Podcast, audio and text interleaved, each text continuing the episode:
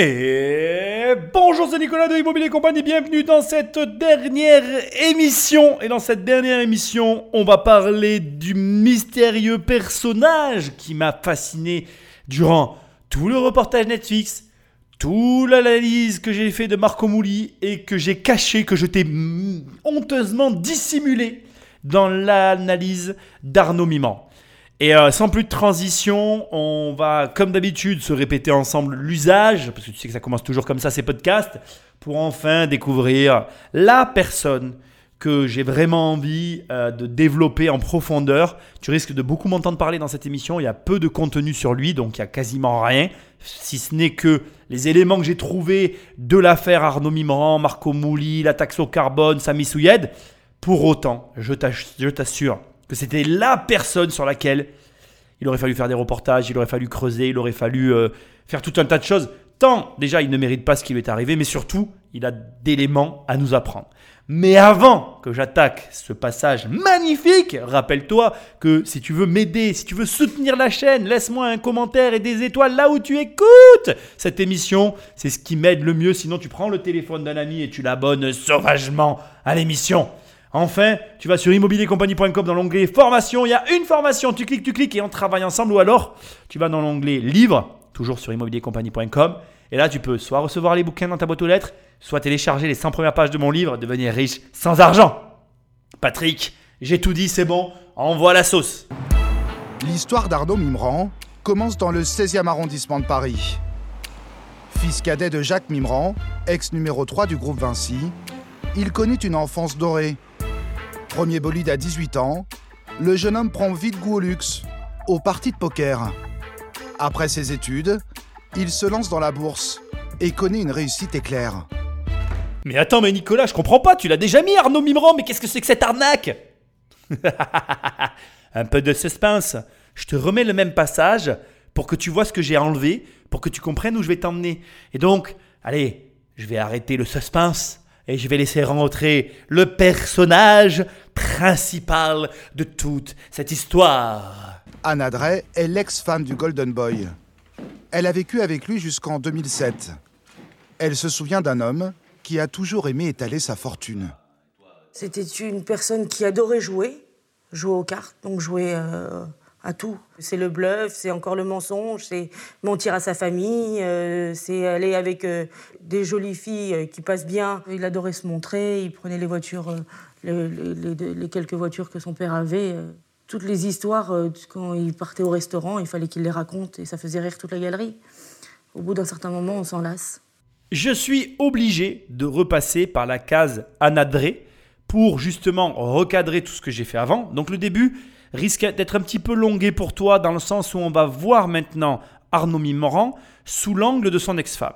Je ne fais pas ça euh, dans un but euh, négatif, mais juste pour que tu aies quand même les éléments qui manquaient sur Arnaud Mimran et pour glisser sur la personne qui m'intéresse. De toute façon, quand je vais être lancé, tu verras, il n'y a plus rien qui pourra m'arrêter. Il a toujours eu cette fascination de voyous, de personnes qui n'étaient euh, pas euh, comment dire, où tu pouvais pas approcher. C'était un monde qu'il ne connaissait pas.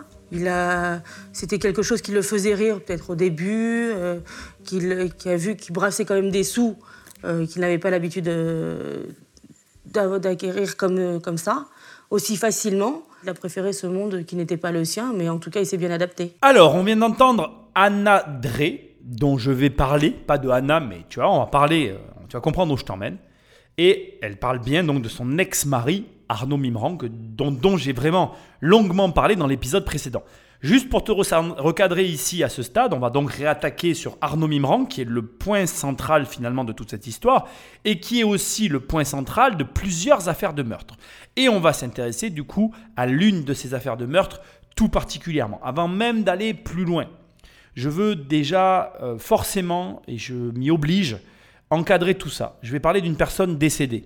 Donc euh, je veux déjà bien préciser que je mesure toute la difficulté de la chose. J'espère ne manquer de respect à personne et j'espère aussi rendre hommage à la hauteur de la personne dont je vais parler et dont il va être question dans cet épisode. On va parler d'un très grand monsieur qui a été assassiné et c'est catastrophique. D'abord parce qu'il avait énormément de choses à nous apprendre et même, euh, je veux dire, si j'avais découvert cette histoire indépendamment de ce qui a pu lui arriver, que j'avais eu vent de l'existence de cet homme, j'aurais tout fait pour essayer de le rencontrer, parce que là encore, on parle de quelqu'un qui euh, mérite ben, tout notre intérêt, toute notre attention, tant son parcours a été exceptionnel.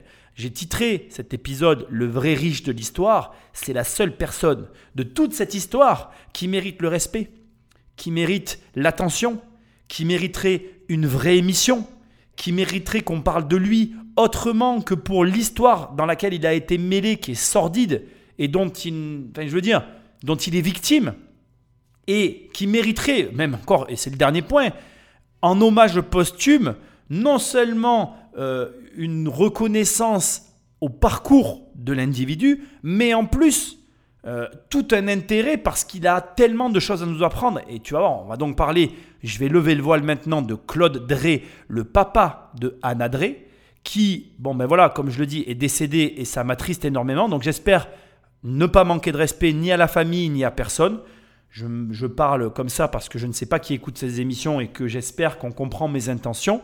Et surtout, je veux souligner un élément, c'est que j'ai été énormément, mais, mais plus qu'impressionné. Ça m'a mis une claque monumentale et prépare-toi à te la prendre. C'est-à-dire que, et c'est là qu'on rentre vraiment dans le vif du sujet. Voilà, on a rigolé avec Marco Mouli, on a un peu moins rigolé avec Arnaud Mimran, mais bien que on est quand même dans quelque chose de sulfureux, de délirant, et je suis désolé de le reconnaître parce que dans un cas comme, celui-là, on voit la nature humaine, c'est-à-dire qu'on a fait un film sur Marco Mouli, Sami Souyed et Arnaud Mimran, où on reparle de leur arnaque, dont tout le monde s'exalte, s'esclaffe, rigole et passe à la télé, et le seul mec qui mérite vraiment qu'on parle de lui, qu'on montre ce qu'il a fait, qu'on essaye de comprendre, lui, il a droit à rien. Il a droit à rien. Alors que ce mec-là, c'est le héros de l'histoire. C'est le mec qui mérite qu'on parle de lui. Et je m'en fous en fait. Même si Marco Mouli m'écoute, même si Arnaud Mimran m'écoute, je m'en fous en fait. C'est des arnaqueurs. Je veux dire, je les prends pour ce qu'ils sont. C'est-à-dire que quelque part, ma tête est au clair, mes pieds sont au frais, et je sais exactement de qui je parle en fait. Maintenant, ce qui m'attriste, c'est que je suis certain que ça t'a interpellé dans le reportage mais ça t'a pas fait kiffer comme leur voyage à Las Vegas, comme toutes leurs conneries qu'ils ont pu faire, comme quand le mec te dit Ah ben moi essayé de claquer 200 000 boules par jour. Ça, ça t'a injecté une dose de dopamine. Alors que le mec le plus discret de l'histoire, le mec le plus riche de l'histoire, le mec le plus intelligent de l'histoire, le mec qui mérite le plus de respect de l'histoire, celui-là, il est passé inaperçu. Je trouve ça scandaleux. Ça montre réellement notre nature profonde notre nature profonde. Je, me mets dans le lot. C'est notre nature dont il est question et ce vers quoi on est naturellement attiré et ce vers quoi on ne devrait même pas regarder en fait. Si tu fais partie des mecs qui ont, et je vais pas parler d'intelligence, mais qui ont le truc des affaires, tout comme moi, tu auras relevé le nom de Claude Drey dans le reportage Netflix, tu auras relevé que dans la stories que j'ai faite de Arnaud Mimran, l'histoire que j'ai relatée de Arnaud Mimran dans l'épisode précédent, j'avais retiré avec minutie tous les éléments, tous les indices qui touchent à Claude Drey. Et maintenant, on va s'attaquer au vrai morceau. On va s'attaquer à la vraie histoire, celle qui touche Arnaud Mimran, le pivot Arnaud Mimran qui relie toutes les affaires et le personnage qui mérite par-dessus tout qu'on parle de lui, qu'on raconte sa vie, qu'on retransmette son patrimoine. Et je ne parle pas du patrimoine dont je vais parler. J'aimerais, et alors vraiment, encore une fois, je vais lancer un appel. Si quelqu'un connaît Anna Drey, mettez-moi en contact avec elle. Pas pour qu'on parle malheureusement des circonstances du décès, bien que ce soit, triste, mais pour qu'on parle de l'homme, de l'individu, l'état d'esprit, comment il raisonnait. C'était une personne exceptionnelle et elle a été à son contact. Elle le connaît mieux que personne. J'ai vécu des décès dans ma vie, des décès qui m'ont traumatisé pour certains. Pour moi, mes actions, surtout pour les personnes qui étaient dans les affaires, je pense à certains d'entre eux, dont un qui est mort il y a vraiment pas longtemps, eh bien, ma manière à moi de perpétrer leur héritage, c'est d'agir dans le business comme eux auraient agi. Et je pense que Anadré a largement acquis les compétences pour se comporter par mimétisme comme son père et atteindre, et je lui souhaite vraiment, les mêmes résultats. En tout cas, moi c'est comme ça que j'honore entre autres mes morts. Je souhaite, en tout cas, et je te souhaite de faire la même chose. Voilà, j'aimerais rendre à César ce qu'il y a à César. Le seul vrai riche de cette histoire, c'est Claude Drey. Et je suis catastrophé de voir que personne n'en a parlé. Le mystère demeure entier autour de la mort d'un riche homme d'affaires. Claude Drey, grand collectionneur d'art, a été abattu en début de semaine dans son hôtel particulier de Neuilly-sur-Seine. Je me réveille par un appel téléphonique. J'entends vaguement que mon papa était tombé dans les escaliers.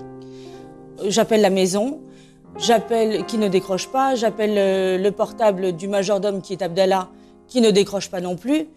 Donc je me, euh, je me rends vite chez mes parents en scooter. Euh, et je vois euh, devant la maison beaucoup de personnes. Je me précipite à l'intérieur de la maison pour savoir comment va mon papa. donc la police me bloque le passage et c'était juste insupportable. Mon père est là, il est tombé dans les escaliers, je voudrais juste passer et le voir, ça suffit. Donc la police m'a dit, écoutez, en fait, votre papa est mort. On a, on a appris ça, on était stupéfaits, bien entendu dans une villa qui est très calme et très tranquille.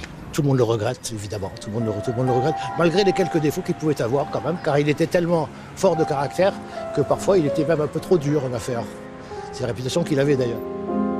Mon papa était euh, un homme brillant, magnifique, qui n'est parti de rien et qui est arrivé à monter un empire. Euh, on était très attachés l'un l'autre. Euh, c'était mon double. Alors là, je te fais une mise en contexte. Comme d'habitude, tu l'auras compris, c'est un ensemble de reportages que j'ai remixés, qui vont me servir de base de travail, avec beaucoup de recherches derrière. Et là, on a une mise en contexte du décès de Claude Drey, vécu par sa fille. Donc on lui a dit au départ qu'il est tombé dans les escaliers, alors qu'en fait il s'est fait assassiner. Euh, c'est un petit peu compliqué parce que tu voir que dans le cadre de ce meurtre, en fait, on est vraiment euh, dans un petit peu une espèce de cluedo, puisque en fait il y a des caractéristiques très particulières qui font que euh, c'est pas possible que ce soit un tueur extérieur à la famille, ou en tout cas extérieur à un certain cercle relativement proche de la famille, qui soit intervenu dans cette affaire. Mais ça, on va avoir l'occasion d'en reparler. Ici, ce qui m'intéresse, c'est que dès le départ, on a des informations, et je veux qu'à partir de maintenant, euh, tu, sois capable de capter ces informations, qui nous montrent en réalité euh, la situation de Claude Drey. Alors, premièrement, collectionneur d'art. Donc euh, ça, c'est un premier détail. Les gens qui sont collectionneurs, tu verras, on parle d'une collection, on parle d'une certaine collection d'art. Quand tu entends quelqu'un qui est collectionneur d'art, collectionneur de montres, collectionneur d'objets de luxe, tu dois avoir ton cerveau qui s'éclaire. Ensuite, naturellement, comme ça, tranquille, hein, euh, Anna nous explique qu'elle appelle le majordome. ça, c'est un truc qui n'est pas courant dans une discussion, mais quand même, euh, en plus, elle l'appelle par son prénom, Abdallah, donc tu comprends bien qu'il y a une certaine forme d'habitude et de, de, comment je dirais, euh, voilà, de, de normalité dans ce rapport au personnel de maison, ce qui est quand même quelque chose, là encore, d'assez rare et qui doit attirer ton attention sur le niveau de vie de la famille on a un pléonasme puisqu'on a un intervenant, un passant, un habitant du quartier plutôt, je devrais dire, d'ailleurs, qui nous dit c'est un quartier très tranquille, euh, ça peut pas arriver ici. Mais tu vas voir qu'en fait, c'est pas un quartier très tranquille, c'est une rue privée.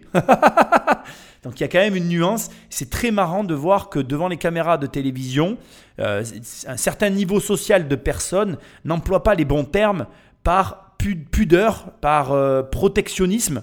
Quand, quand il dit on est dans un quartier tranquille, non, non tu es dans une rue privée avec un digicode. C'est pas tout à fait pareil en fait. Moi, j'ai jamais vécu dans une rue privée, par exemple. Tu vois, c'est, c'est le niveau euh, au-dessus euh, du niveau normal de richesse. Quand tu habites à Paris et que pour venir chez toi, il y a une rue privée, c'est que tu as les moyens. On est d'accord ou on n'est pas d'accord? Bon. Ensuite, il y a vraiment un truc que je trouve euh, mal placé de la part des journalistes. Personnellement, tu vois, si une personne comme ça, et c'est là aussi où tu vois la mentalité française, tu vois, la mentalité du journalisme français. Moi, si j'étais journaliste, éditorialiste et que un des gars qui travaille pour moi, ou même moi qui travaille pour une chaîne de télé, j'enregistre un mec qui dit devant une caméra, tout le monde le regrette, mais il était dur en affaires parce qu'il était fort de caractère. Je veux dire, c'est pas le moment, quoi. Le mec vient de mourir. Mais de quoi tu parles? Mais Après, en même temps, ça me permet aussi d'appuyer le fait que, et je veux quand même le dire, euh, ça montre qu'on était face à un homme d'affaires redoutable. Et ça montre encore un élément hyper important, c'est que la gentillesse et l'argent, c'est pas que ça va pas ensemble. C'est que tu peux être gentil quand tu es riche. T'es riche? Non. Alors sois pas gentil. T'as pas les moyens d'être gentil. Pour être gentil, il faut avoir les moyens. Et ceux qui sont très riches ne continuent pas à l'être. Enfin, ne le sont pas gentils. Ils le sont avec leur famille, mais pas dans les affaires. Ce qui montre que pour réussir, faut être dur. faut savoir faire la part des choses. faut savoir se dire là c'est le business, là c'est plus le business. Quand c'est le business, il n'y a pas d'amis, c'est la guerre. Quand c'est autrement que le business, bon ben là on peut parler gentiment. Mais voilà, je voulais quand même souligner que ça avait été précisé dans un témoignage télé. Je trouve ça euh, déplacé, mais bon, ça a quand même été mis. Mais bon, voilà. Enfin, bon, mais on a la fille qui raconte. Bon, mais ça, c'est tragique. Euh, elle dit qu'il est brillant, qu'il est magnifique, qu'il est parti de rien et qu'il a réussi à construire un empire. Ça tombe bien, c'est de ça dont on va parler. Mais avant, je suis encore obligé d'un petit peu accentuer le cadre du meurtre parce que vraiment, tu comprendras pourquoi j'ai insisté au début parce que c'est ce qui me permettra de conclure cette émission. Donc encore quelques mots autour de ce mystère qui entoure le cadavre de Claude de Drey avant qu'on bascule dans l'aventure de sa vie, celle qui mériterait euh, vraiment un reportage approfondi avec en appui la famille qui explique vraiment les détails, tant à mon avis, ce doit être exceptionnel à entendre. Au matin du 25 octobre 2011, Derrière les murs de cet hôtel particulier, le corps sans vie de Claude Drey, 76 ans, est découvert par son majordome. Le septuagénaire gît à terre dans sa chambre. Abattu par trois balles tirées par un revolver de calibre 7,65, probablement équipé d'un silencieux. Rien n'a été volé dans la villa, pourtant luxueusement meublée. À l'époque, Philippe Courroy est procureur à Nanterre. Il est l'un des premiers à se rendre sur place. C'était un peu le mystère de la chambre jaune, euh, dans la mesure où euh, le soir ou la nuit où les faits s'étaient passés, euh, l'hôtel était, fermé. D'ailleurs, pour y accéder, c'est une voie privée, il faut aussi un code. N'était présent dans les lieux qu'un maître d'hôtel, il n'y avait aucune trace d'effraction, et pour rentrer dans l'hôtel, il fallait connaître le code. Mais il n'y avait pas de fenêtre cassée, de porte fracturée. Euh, il n'y avait pas un commando qui était rentré dans l'hôtel, qui avait neutralisé le maître d'hôtel, donc euh, c'était assez étonnant. Et donc euh, se posait la question de savoir comment on avait pu rentrer, qui avait pu rentrer. En tout cas, une, mort extrêmement mystérieuse. Donc, résumons. Rue privée, fermée, avec un code, aucune effraction, aucune. On est dans un hôtel particulier immense. La personne est allée directement à l'endroit où était Claude. Tu verras un peu plus loin, il y a d'autres faits troublants. On est sur une, des rares fois où Madame n'est pas là. Elle est en voyage aux États-Unis. Et donc là aussi, seul élément connu par les membres proches. Cette aventure tombe en concomitance avec un moment où Anna a repris une liaison cachée avec Arnaud Mimran. Elle a même évoqué dans certaines euh, interviews, mais je crois que j'ai mis le passage, je pense que tu les verras tout à l'heure, elle précise que pour elle, il s'est remis avec elle que pour avoir ces informations-là, puisque bien évidemment, bon, ben, je suis obligé de le dire, mais Arnaud Mimran euh, soupçonne sa femme de l'accabler, alors que lui apporte les preuves irréfutables qu'il n'était pas en tout cas présent lors du meurtre. Et, euh, fait très amusant comme c'est justement dit, eh bien aujourd'hui encore, la, justice ne fait rien, en tout cas n'utilise pas l'ensemble euh, des éléments du dossier pour approfondir les recherches autour du meurtrier. Alors, encore une fois, voilà, moi je suis pas là pour te dire que c'est Arnaud Mimran, personne ne le sait.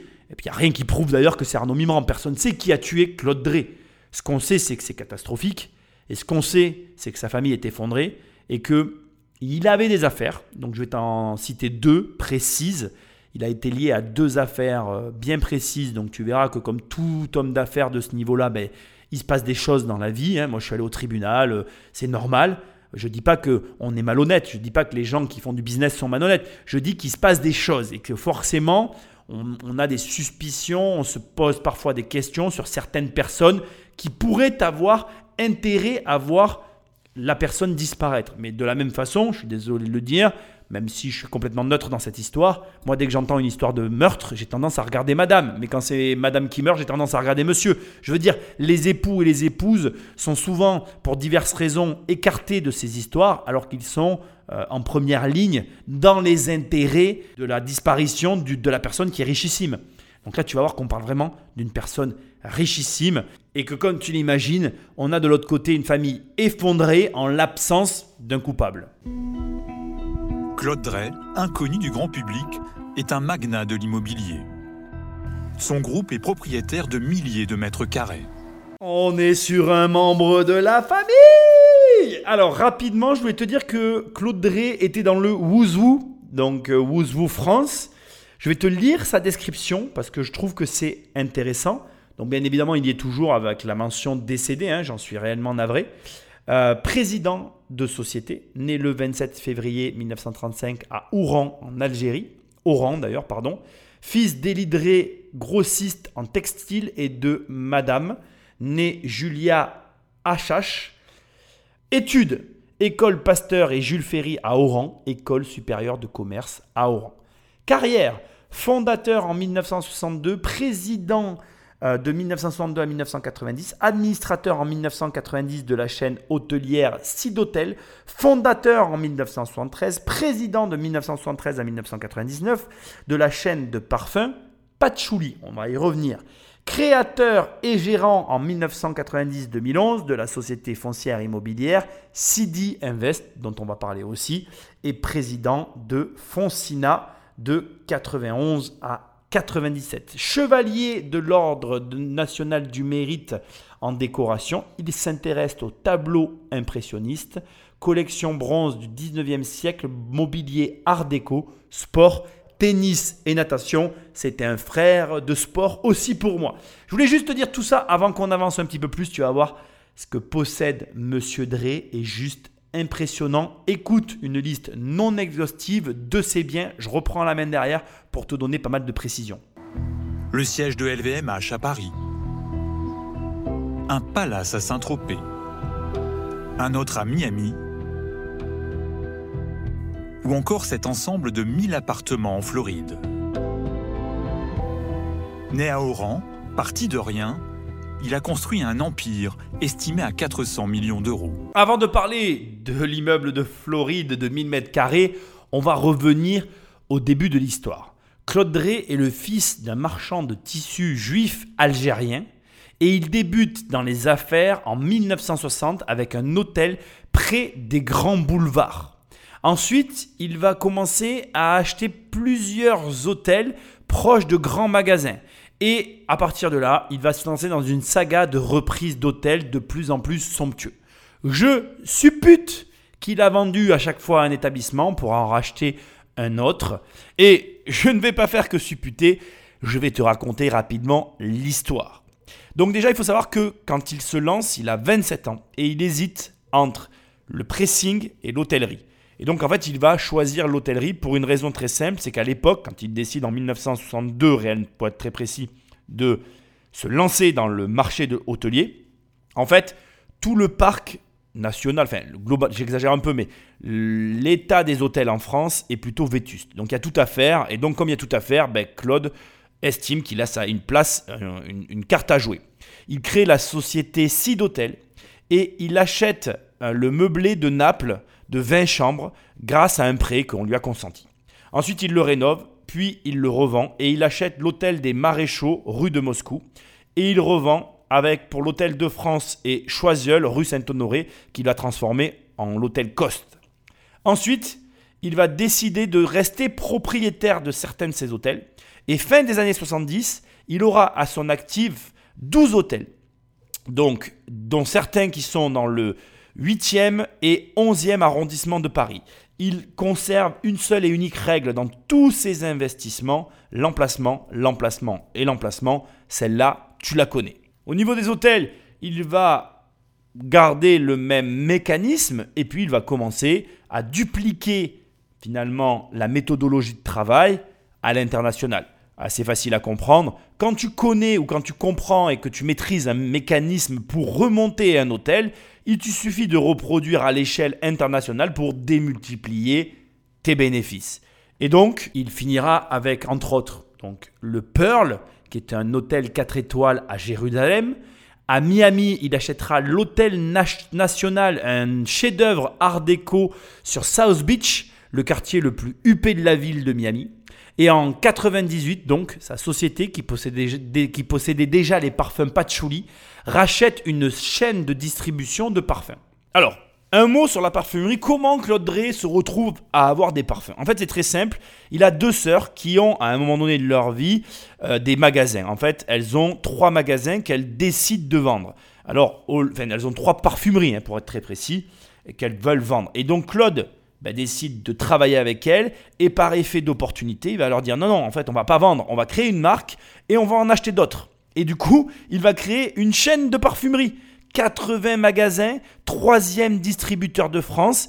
Et là, en fait, quand tu vois un petit peu ce que relatent les partenaires avec lesquels il travaillait, notamment ses avocats, ils te disent qu'il avait deux obsessions dans sa vie. La première, c'était la rigueur et le travail. Donc ça, c'était ses deux obsessions permanentes. Et ensuite, il avait en plus de ça un flair dans les affaires qui lui donnait soit un coup d'avance, soit un coup de génie, soit il avait toujours raison là où tout le monde pensait qu'il aurait tort. En gros, c'était quelqu'un qui pressentait les choses, mais qui à force de rigueur et de travail arrivait à obtenir ce qu'il convoitait au départ. Donc c'est marrant de voir aussi que il se retrouve dans les parfums par effet d'opportunité, non pas par hasard, mais parce qu'il avait deux sœurs qui maîtrisaient déjà le domaine. Et ça, je veux que tu le notes aussi, parce que de l'extérieur, sur ce genre de profil, on, pourrait très facilement croire que le mec est un génie des affaires et que tout ce qui touche se transforme en or et que le gars avance euh, au, gré du vent, alors que pas du tout. Il a deux sœurs qui déjà géraient trois parfumeries qu'elles souhaitaient vendre, donc il avait déjà ses directrices. Il n'avait qu'à développer et injecter de l'argent. En 2001, il va racheter l'hôtel de Paris à Saint-Tropez dans le Var qu'il prévoit de transformer en hôtel de luxe. Mais avec cet hôtel-là, donc l'hôtel de Paris à Saint-Tropez, il va se passer euh, un ensemble de litiges, notamment avec Imo Group Invest, qui conteste le titre de propriété de Claude Drey. Ça va mettre à mal donc son plan de rénovation, ça va bloquer euh, la procédure, mais au bout d'un certain temps, donc euh, très précisément en 2008, donc il achètera en 2001, mais en 2008, il obtiendra de la Cour de cassation en sa faveur le titre de propriété du fameux hôtel et il pourra donc à partir de là lancer les rénovations avec malgré tout 7 ans de retard. Ici, je vais un petit peu m'arrêter sur ce qu'a fait Claude avec cet hôtel, parce que je trouve que c'est très intéressant. D'abord, sa première démarche, c'est de récupérer le plus de mètres carrés possible. Donc, ce qu'il va commencer par faire, c'est racheter un petit local contigu qui appartenait au service technique du village pour chercher à agrandir son hôtel. Ensuite, et là je trouve la manœuvre vraiment hum, pertinente, il va négocier avec la mairie une surélévation en contrepartie d'une promesse d'installer un cinéma dans l'hôtel de, de 180 places dont la mairie serait propriétaire. Donc il rétrocède une partie de sa propriété à la mairie en échange d'un accord de surélévation pour obtenir le plus de mètres carrés malgré que tout ça était assez difficile à obtenir puisque tu comprends bien qu'au départ, euh, le projet paraissait fou et euh, paraissait euh, irréalisable par rapport aux demandes qui étaient formulées. Mais comme tu peux le voir, il a su céder des bouts de propriété, négocier avec les services. Et d'ailleurs, j'ai même trouvé là encore une un témoignage de Jean-Pierre Tuvéry qui dit à 90% nous étions des partenaires soucieux de faire aboutir le projet, mais quel négociateur? Et définitivement, tout le monde avait les mêmes propos sur Claude Drey. Mais moi, ce que j'essaye de te montrer ici, c'est la capacité qu'il avait à voir dans un projet des éléments que personne ne voyait. Et la valeur, elle est où? Elle est souvent aux yeux de tous, mais là où personne n'est capable de la voir. C'est comme ça qu'on fait des affaires, c'est comme ça qu'on gagne de l'argent. Donc l'hôtel de Paris euh, était censé ouvrir ses portes au printemps 2012. Mais bon, après ça, j'ai pas fait de recherche là-dessus parce que ça a dépassé le cadre de l'histoire qui nous relie ici. Un petit mot quand même sur Saint-Tropez, parce que peut-être que tu te dis, mais comment Claude Drey atterrit à Saint-Tropez? Il faut savoir que ça faisait 10 ans qu'il était sur le marché tropézien. Je sais pas si ça se dit d'ailleurs, mais tu m'as compris, de Saint-Tropez. Et j'ai trouvé un témoignage assez édifiant d'un agent immobilier avec lequel il a travaillé, qui a dit de lui qu'en 10 ans de collaboration, 7 maisons achetées et donc revendues, il ne s'est jamais trompé, trompé pardon. il a toujours su prédire le prix de revente en achetant le bien. Ce qui veut dire qu'on a vraiment affaire à un membre de la famille et qu'il était capable de maîtriser un marché au poil, à la perfection. Il était capable donc d'acheter en dessous du prix et d'anticiper le prix auquel il allait revendre le bien avant même de l'avoir acquis. Ça, c'est vraiment capital. Un autre élément important que je veux préciser avant de continuer euh, l'histoire de Claude Drey, c'est qu'en 2009, il va euh, subir des menaces et une tentative d'extorsion de fonds euh, qui sera classée par le parquet de Paris courant 2010. C'est un homme d'affaires, donc, comme tu peux le voir, qui a eu des tribulations ben, liées à sa richesse et qui sont, comment dire, à mon sens, par rapport au niveau auquel euh, on se situe, pas complètement incohérente parce que que ce soit une tentative d'extorsion de fonds ou une opposition à une acquisition, dans les deux cas, on ne peut pas parler de magouille internationale au même niveau que Arnaud Mimran avec euh, l'arnaque de la taxe au carbone. On va donc continuer maintenant, on revient sur l'histoire, parce que là, comme tu l'as compris, j'ai un peu dévié, pour revenir en 1990. On fait donc un bond dans le passé, puisque t'ai parlé de l'histoire de l'hôtel de à Saint-Tropez de Paris, l'hôtel de Paris à Saint-Tropez, moi t'as compris. Et donc maintenant, on se retrouve en 1990. C'était la conscientisation en 1990. Moi, j'arrête, je déconne complet. on se retrouve en 1990 où Claude Drey euh, constitue la société Sidinvest. C-I-D-I-N-V-E-S. Alors, je voudrais juste te souligner quelque chose qui me fait doucement sourire. C'est que euh, ces sociétés portent, toutes plus ou moins le même nom. Sidhotel, Sidinvest, bon, à part Patchouli, mais peut-être que c'est un cas à part. Je dis ça, je dis rien. Je trouve que c'est un trait euh, redondant chez les hommes d'affaires de, euh, de haute volée. Alors, Site d'Invest, c'est donc une société qui fait office de navire amiral. Tous ceux qui suivent la formation, je vous fais un petit clin d'œil et un gros bisou, hein, vous avez compris ce que c'est. Euh, et qui est donc finalement euh, la concrétisation de sa boulimie immobilière. C'est-à-dire qu'en fait, oui, Claude Drey est un investisseur immobilier comme toi et moi. Et oui, il achète des appartements, comme notamment les 1000 m2 d'appartements en Floride qu'il loue à l'année. Donc euh, voilà, c'est vraiment impressionnant puisqu'on a, euh, on a affaire à quelqu'un qui a monté un véritable empire immobilier de l'hôtellerie et dans la parfumerie, parti de rien. Et il a créé ça euh, vraiment pendant de longues années avec un travail de longue haleine. Alors comme tu l'as entendu dans le reportage euh, il y a tout à l'heure, hein, parce que là on commence, ça commence à faire un moment que tu n'as pas eu un passage, je t'avais dit que je parlerais beaucoup, mais c'est comme ça. Euh, pêle-mêle, hein, je vais pas te donner de date, mais on reprendra les dates après à un moment donné. Euh, il achète des immeubles, notamment place des États-Unis, rue de la Paix, avenue de Matignon, on est à Paris. Hein. Oui, il possède 51% du siège de LVMH, donc tu vois bien que là, les journalistes disent il possédait le siège, non, c'est pas tout à fait vrai. il possédait 51% du siège et il était en négociation avec eux. Il a euh, donc après tous les hôtels aussi qu'il détient de l'autre partie, qui est aussi une façon de voir l'immobilier. Et là, ce que je veux euh, préciser, c'est qu'il avait une affection toute particulière sur ce qu'on peut appeler des belles opérations. Alors, c'est pas pour employer le terme grosses opérations, mais je vais te le dire autrement. C'était quelqu'un qui préférait mener de grosses opérations intéressantes plutôt qu'une série de petites opérations. Mais attention, je dois te le rappeler à ce stade, il avait fait ses armes dans l'hôtellerie. Il avait donc notamment six hôtels qui tournaient d'un côté et qui lui permettaient de l'autre de constituer cette société Sidinvest qui était une société opérationnelle en location de logement. Euh, en 2002, juste pour reprendre un petit peu la chronologie, il achète pour 18 millions de dollars 1,3 hectares de terrain pour y construire une tour de 42 étages. Oui, c'est le fameux immeuble dont on parlait tout à l'heure, donc euh, qui a été fait grâce, en l'occurrence, à cette société. Alors un petit mot, parce que je veux aussi qu'on soit bien clair, hein, il a aux USA deux tours de 1000 appartements. J'espère que tu as bien compris la situation. Cet homme a construit 1000. Alors, a construit pour l'un et pour l'autre, j'ai pas les renseignements, je ne sais pas s'il l'a construit, mais ils ont 2000 logements gérés par Sidinvest aux États-Unis, gérés par l'une de ses filles.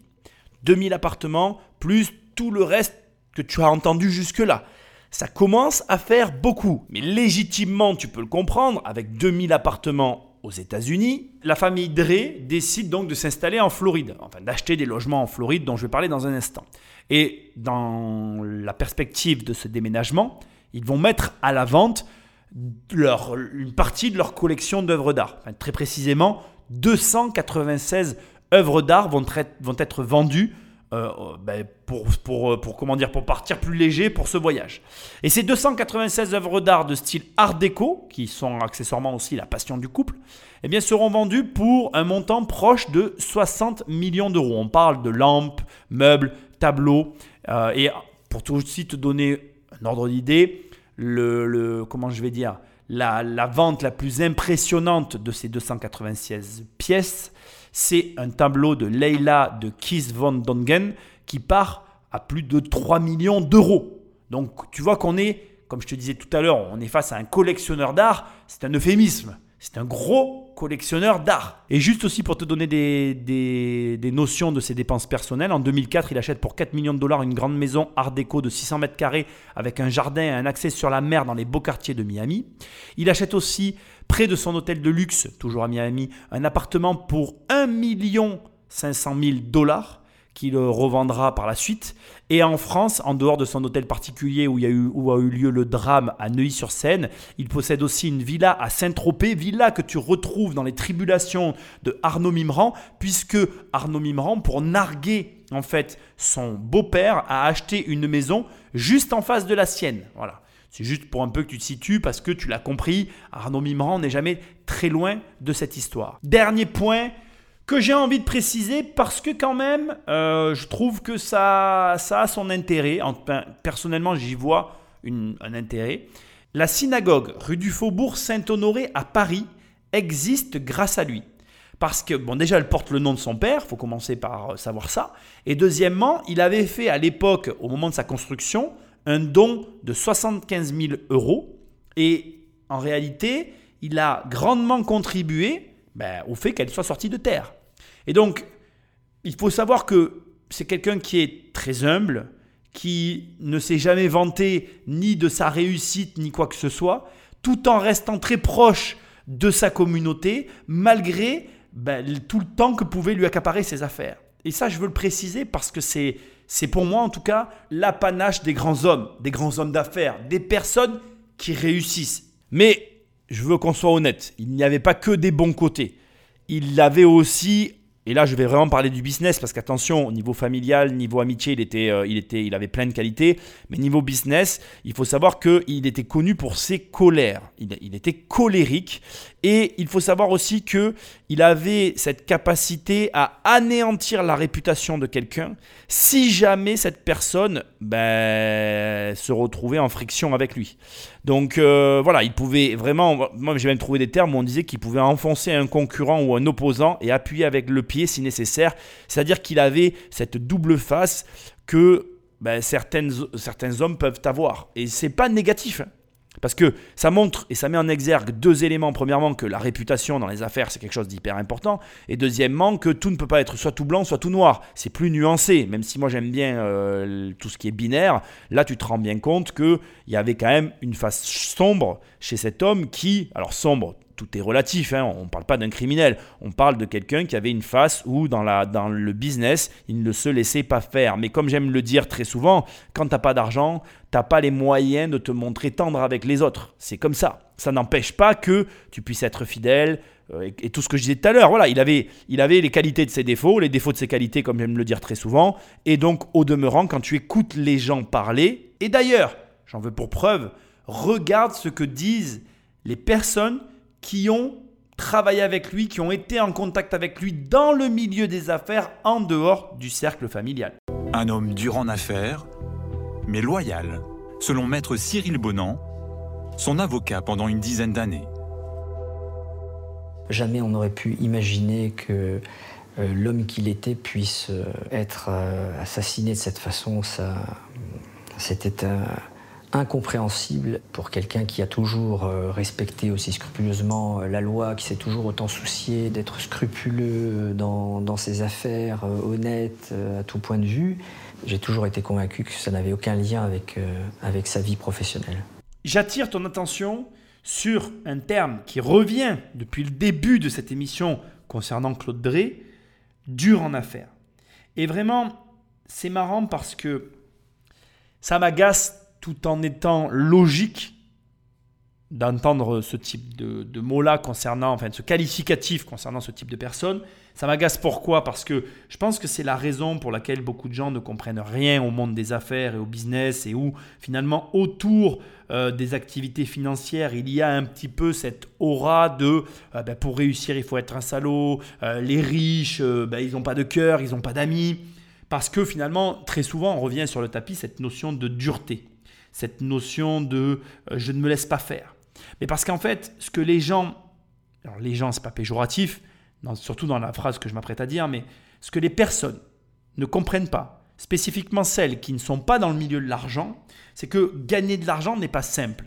C'est facile de pointer du doigt, c'est facile pour ceux qui accusent, pour ceux qui euh, s'en prennent aux gens riches en les accablant de tous les, maux du monde, de, de les qualifier de telle ou telle sorte, mais c'est compliqué quand on est de l'autre côté et qu'on est dans le processus d'enrichissement de gérer les différentes personnes qui sont autour de nous. Pourquoi? Parce que ben déjà, on va pas se mentir, mais euh, la plupart des gens ne savent pas gagner de l'argent.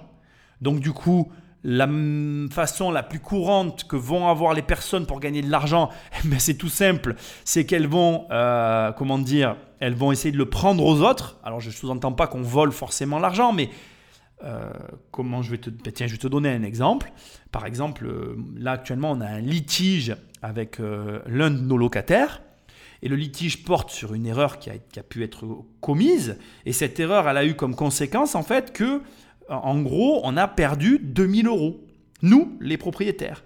Et donc là, on est en train de se battre pour essayer de récupérer notre argent. Et on, est obligé bah, de passer bah, du coup pour des personnes dures en affaires, pour des personnes qui sont euh, accrochées à leurs finances, alors qu'on subit cette erreur. Mais on est obligé d'avoir des comportements un petit peu virulents dans le sens où il y a des recommandés, il va y avoir des démarches administratives, des démarches d'avocats peut-être qui vont être enclenchées, j'espère pas quand même.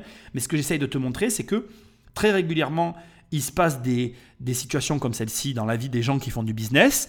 Et très régulièrement, on nous explique Ah ben oui, vous inquiétez pas, on va trouver une solution, patientez. Mais, non, je patiente pas. C'est mon argent. Et du coup, en fait, ce que, ce que je n'arrive pas à retranscrire, en tout cas, la façon dont je suis en train de le retranscrire ne me satisfait pas, c'est que tu n'as pas les moyens d'être tendre en fait. Parce que si tu es tendre, les autres en face, ils te bouffent. Ils te bouffent financièrement ils te prennent de l'argent. Là, dans le rapport dont je suis en train de te parler, dans ces 2000 euros qu'on a perdus, alors au moment où je te parle, on les a perdus, je pense que l'affaire va se régler, hein, j'en suis même convaincu. Mais dans cette histoire, il y a une personne au milieu qui est malhonnête, qui ne veut pas rendre l'argent, il y a eu une erreur de virement. L'argent est allé sur un compte où il ne devait pas être, et la personne ne veut pas rendre l'argent. Donc si tu veux, il y a une personne qui est malhonnête, mais cette personne ne fait pas ce qui doit être fait pour rétablir la situation. Donc il y a, a d'autres tiers au milieu, dont moi je fais partie, qui vont devoir prendre des mesures extrêmes pour récupérer leur dû. Alors il y a des gens qui vont dire Ah mais Nicolas, 2000 euh, euros c'est pas beaucoup par rapport à. Eh, c'est pas beaucoup, c'est pas beaucoup, c'est de l'argent. Voilà. J'allais dire par rapport au volume. Mais oui, oui, mais c'est quand même de l'argent. Donc si tu veux le problème, ce que, là où j'essaye de t'amener, c'est que quelqu'un comme Claude Drey qui s'est fait de rien, il, il s'est construit de rien. Il a la valeur de l'argent. Moi j'ai, moi je gagne de l'argent, mais je, me, je suis parti de zéro. Et la valeur de l'argent, je l'aurai toute ma vie en fait. Toute ma vie. Et 2000 balles, c'est 2000 balles. Même si j'en gagne 50 ou 100 000 par mois. 2000 euros, c'est 2000 euros. Il y a des gens qui travaillent tous les mois pour avoir 2000 euros par mois. Alors oui, moi j'ai perdu 2000 euros sur un virement. Oui, c'est certain. Voilà. Ce qui veut dire que c'est un montant parmi un flux, certes. Mais c'est pas pour ça qu'on n'en a pas la valeur. Et le problème, c'est que d'un côté, tu as des gens qui voient ça de l'extérieur. Et c'est pour ça que j'aime pas que les gens ils parlent des riches. C'est pour ça que cette émission, elle est exceptionnelle. Parce que là, on a un riche qui s'est fait assassiner, dont déjà, depuis le début de l'émission, il y a plusieurs personnes qui n'arrêtent pas de répéter, il était dur en affaires. Parce que de l'extérieur, on voit un milliardaire, donc on voit une personne qui a accumulé des milliards, mais on voit une personne qui est partie de zéro vers des milliards. Et c'est pas parce qu'il a des milliards qu'il sait pas quelle est la valeur de 2000 euros, de 1000 euros, de 10 ou de 20 000. Parce que les milliards, il les a pas eu en faisant de la magie. Il les a pas eu en se réveillant un matin et en lui faisant tomber sur le coin de la tête. Il les a eus à force de travail, de bonnes décisions et, ce sont dixit les mots de l'avocat, en respectant scrupuleusement la loi, soucieux de la loi, honnête. D'ailleurs, rentrons dans un détail hyper important. Depuis tout à l'heure, je répète le mot milliardaire. Mais là, il y a un travail journalistique qui a été fait parce que si tu as été attentif, en fait, on sait qu'il a environ entre... Alors, je vais donner une fourchette large. L'évaluation réelle, c'est 400 millions d'euros de valorisation patrimoniale. Mais on est quelque part entre 300 et 600 millions. On n'est pas face à un milliardaire. Si à ce stade je devais être précis, on ne, devrait pas dire que Claude Drey est milliardaire. C'est un gros multimillionnaire. Et ça va beaucoup plus loin que ça. C'est quelque chose aussi, c'est un mécanisme qui a tendance à m'agacer, un mécanisme journalistique qui est fait par les gens qui n'ont pas d'argent, c'est de grossir la grenouille, de rendre plus gros une personne que ce qu'elle n'est, pour justement chercher à la rendre, euh, ben, de, la présenter, je trouve même pas mes mots, mais de la mettre sous un, de nous la montrer, de nous la présenter sous un angle qu'elle n'est pas réellement. Ici, c'est plus intéressant de dire que Claude Drey était milliardaire alors qu'il ne l'est pas que de dire que c'était un gros millionnaire. Mais la vérité derrière Claude Drey, c'est que c'est un gros multimillionnaire qui est parti de zéro, mais ce n'est pas un milliardaire. Et qui plus est, et ce qui est intéressant malgré tout, que je veux ressouligner là maintenant, c'est quelqu'un qui a fait ça honnêtement. C'est quelqu'un qui a fait ça en respectant scrupuleusement la loi, en étant soucieux de cette dernière. Je le répète parce que c'est important. Parce qu'on est, quand même dans une affaire avec Arnaud Mimran qui, lui, à l'opposé, on va y revenir, s'est enrichi malhonnêtement. Or que là, on a quelqu'un qui a amassé des centaines de millions d'euros de patrimoine, ce qui est déjà énorme, en respectant la loi. Comme quoi, c'est possible. Pareil, je vais te dire quelque chose. Là aussi, c'est un sujet hyper intéressant que j'avais hâte de traiter. Bien évidemment que la loi, c'est la loi. Mais je brandis toujours le cas Uber. Uber, c'est vraiment pour moi un, cas d'école parce que quand Uber arrive en France, c'est interdit d'avoir un taxi sans avoir la licence. Et pourtant, Uber a fait fléchir la loi. La loi, c'est quelque chose de très relatif. Bien évidemment, que je prône, et je prônerai toujours le respect de la loi, dans la mesure où les lois ne vont pas à l'encontre de ce que tu penses être juste. Ce qui veut dire que pour moi, et je vais être très clair et transparent, au-dessus de la loi, il y a ta propre perception des choses et ça ne doit pas, c'est-à-dire que le monde extérieur ne doit jamais toucher ton intégrité intérieure. Et oui, j'ai conscience de ce que je suis en train de te dire et je pense que beaucoup d'hommes d'affaires pensent comme moi. Je pense que dans la mesure où tu crois et où tu es convaincu que ce que tu fais est juste, alors il faut agir en conséquence, même si tu agis contre la loi. Pour moi, c'est normal.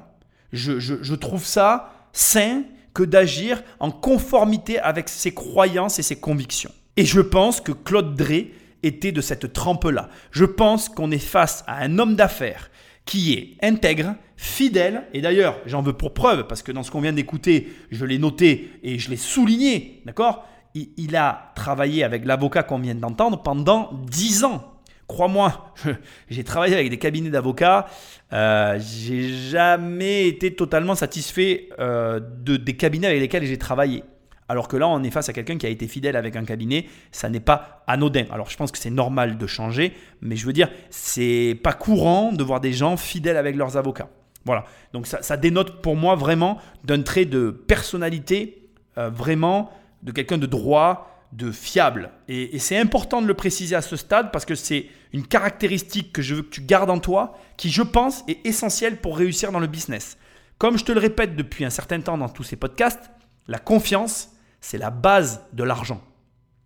Si tu sais que je suis capable de gagner des millions dans un domaine d'activité, tu me feras confiance et tu me confieras ton argent. Si demain, tu as l'opportunité de donner 100 000 dollars à Warren Buffett, de signer un contrat avec lui d'investissement sur les 10 prochaines années, bon, il est un peu vieux aujourd'hui, mais imaginons 10 ans en arrière, tu m'as compris, mais tu signeras. Parce qu'aujourd'hui, tu connais la valeur de ce mec et parce que tu as confiance en lui, tu lui fileras tes 100 000 dollars. Est-ce que tu aurais filé 100 000 dollars à Arnaud Mimran après avoir eu vent, ou en tout cas avoir pris connaissance de l'arnaque de la taxe au CO2 Je suis pas certain. Est-ce que tu filerais 100 000 dollars à Claude Drey après avoir écouté ce podcast à aujourd'hui? J'en suis certain. Ce qui veut dire que être une personne de confiance est capital. Arnaud Mimran était en conflit avec Claude Drey depuis qu'il s'était séparé de sa fille, Anna. Le couple s'est marié en 1998 et a eu trois enfants. Claude Drey reprochait à son ex-gendre d'avoir trompé sa fille. Les deux hommes en seraient même venus aux mains. C'est un secret pour personne que les relations étaient, étaient mauvaises entre Arnaud Mimran et Claude Drey euh, à la fin de sa vie. Il vous en avait parlé, lui? Je ne répondrai pas à cette question. Bon, ici, mon but, c'est, je ne suis pas enquêteur de police, hein. Je recentre un peu l'affaire Claude Drey avec Arnaud Mimran et je vais amener ici simplement d'autres éléments. Je cherche pas à. Voilà, je veux pas que ce soit mal interprété mes propos et ce que je m'apprête à faire. Euh, simplement, ce que j'essaye de souligner, c'est les éléments que je vais te donner euh, ici. C'est-à-dire que, premièrement, euh, ce que je vais te dire, c'est qu'il n'y avait pas que Arnaud Mimran comme principal suspect. J'en ai un petit peu touché un mot tout à l'heure, mais déjà Claude Drey en 94, il faut savoir qu'il a, il a été, euh, comment je vais dire, il a eu une affaire d'abus de confiance dans laquelle sa société a été impliquée, donc lui-même en tant que président euh, bah, a été euh, ciblé par ces abus de confiance. Donc déjà, je ne cherche pas à le disculper, à l'inculper, pardon, parce que comme je dis, je suis pas enquêteur, euh, j'ai, voilà, moi je suis personne.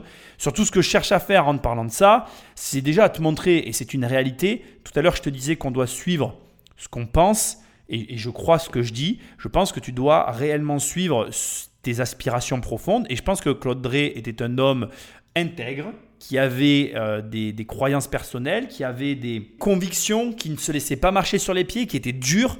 Et donc du coup, je mets sur la table cette première affaire pour montrer que dans la vie de sa société, il y avait quand même deux, trois petits éléments qui montraient qu'il y a déjà eu des altercations avec d'autres personnes que forcément uniquement son gendre. Donc, cette première affaire-là, qui, somme toute, pour moi, est logique, hein, il n'y a aucun souci, j'en parle juste pour en parler. Par contre, la deuxième, plus questionnante dans le sens où là, on a de façon assez euh, étrange, donc le 15 avril 2010, euh, une dénomination de menace de chantage, mais cette plainte est classée comme insuffisante en juin 2010, le mois d'après. Donc voilà, je, veux juste montrer qu'il y avait euh, l'homme d'affaires a déjà eu des problématiques avec d'autres personnes que forcément uniquement Arnaud Mimran. Maintenant, je veux le préciser, euh, effectivement, c'est Arnaud Mimran qui m'a mis euh, sur les traces de Claude Drey et forcé de constater qu'aujourd'hui, la problématique qui se trouve liée à ça, c'est que la vérité, c'est qu'on est face à, une personnalité qui a été tuée de façon très étrange et que malgré tout ce qu'on peut imaginer, bien, c'est vrai que la personne qui a le plus de meurtres autour d'elle et qui était proche de Claude Drey, ben, c'est Arnaud Mimran. Il y a un dernier élément euh, que je veux quand même euh, souligner, c'est que j'ai quand même trouvé quelques éléments qui attestaient que depuis quelques années, donc depuis euh, les années 2010, la santé financière de sa société, de ces sociétés, était en déclin. Et le résultat net de Sidinvest a chuté de 6 millions d'euros entre 2009 et 2010. Donc, il faut quand même aussi reconnaître qu'il y a plusieurs hypothèses. Autre élément que je veux mettre sur la table, et je vais surtout profiter de ce moment-là pour parler de ça maintenant, c'est vraiment important que tu l'entendes. Là, on parle quand même d'un gros, tu es d'accord avec moi On parle d'un mec qui a des milliers d'appartements. Des milliers d'appartements. Et j'aimerais attirer ton attention sur un point qui me fait quand même sourire et qui est amusant parce que je sais que ce que je vais dire, tu l'as déjà pensé. Tout le monde se dit que si on a 100 appartements, on risque plus rien. Tout le monde se le dit. Mais là, tu es en train d'entendre les tribulations d'un homme qui a perdu 6 millions de 2009 à 2010 alors qu'il a des milliers de logements. Donc, j'aimerais quand même que tu commences à réaliser que aucune source de revenus n'est sûre dans ce monde. Et ça, ben, ça peut ne pas te plaire, ça peut euh, ne pas correspondre finalement à ce que tu penses de l'investissement immobilier, mais pourtant c'est une réalité. Et pourtant, il faut que tu prennes réellement en considération le fait que même au plus haut niveau, tu peux tomber très bas. Personne n'est à l'abri. Pas même Claude Drey. Alors, il est mort, on est bien d'accord, et c'est la chute que je souhaite à personne. Assassiné, c'est la pire des situations. Mais, je veux quand même te dire qu'indépendamment de ça, de 2009 à 2010, il a perdu 6 millions d'euros. C'est pas une paille, et d'un côté, pour, j'imagine, l'enquête criminelle, ça ouvre des possibilités. Quand on perd de l'argent, qui sait ce qu'on peut bien faire? Surtout que 6 millions, c'est pas une bagatelle. Mais surtout, c'est pas là-dessus que je veux aller. Je veux que tu retiennes dans un coin de ton esprit que peu importe le niveau auquel tu arrives, tu es toujours à la merci de n'importe quel aléa. Ce qui m'emmène, avant de conclure cette partie-là, sur un élément que tu, que tu vois arriver gros comme une maison, mais que je suis obligé de mettre sur la table, tu comprends pourquoi je suis contre l'indépendance financière. Si Claude Drey s'était mis sur une chaise longue et s'était dit bon c'est bon, j'ai mis l'appart à Miami, je peux y aller tranquille, c'est la fête du slip, on s'éclate, on s'amuse, je fais attention à rien. Quand tu te prends le mur à 6 millions, c'est pas 6 millions que tu perds, tu perds tout. Ce qu'il faut comprendre avec cette histoire de je m'arrête, c'est que tu te détaches du business. Et quand tu te détaches du business, tu réagis moins vite. Mais je l'ai déjà dit, je me répète, j'ai l'impression d'être un vieux au fond de la classe qui répète toujours les mêmes trucs que plus personne n'écoute.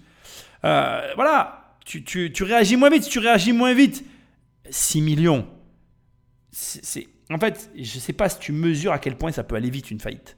Il faut comprendre que l'argent, souvent, tu sais, il y a une phrase, en fait, ça me fait rire parce que souvent on dit ouais, l'argent amène l'argent. Mais cette phrase, elle oublie de te dire que la perte amène la perte. C'est-à-dire que ça peut aller très vite quand tu gagnes de l'argent. Effectivement, tu peux gagner très vite beaucoup d'argent. Quand tu commences à en gagner, que tu as le truc et que ça commence à marcher, ben, tu peux en gagner très vite beaucoup. Mais ce qu'on oublie de te dire, c'est que quand tu rentres dans un cercle non vertueux, dans un cercle de perte, ça va aussi vite dans le même sens.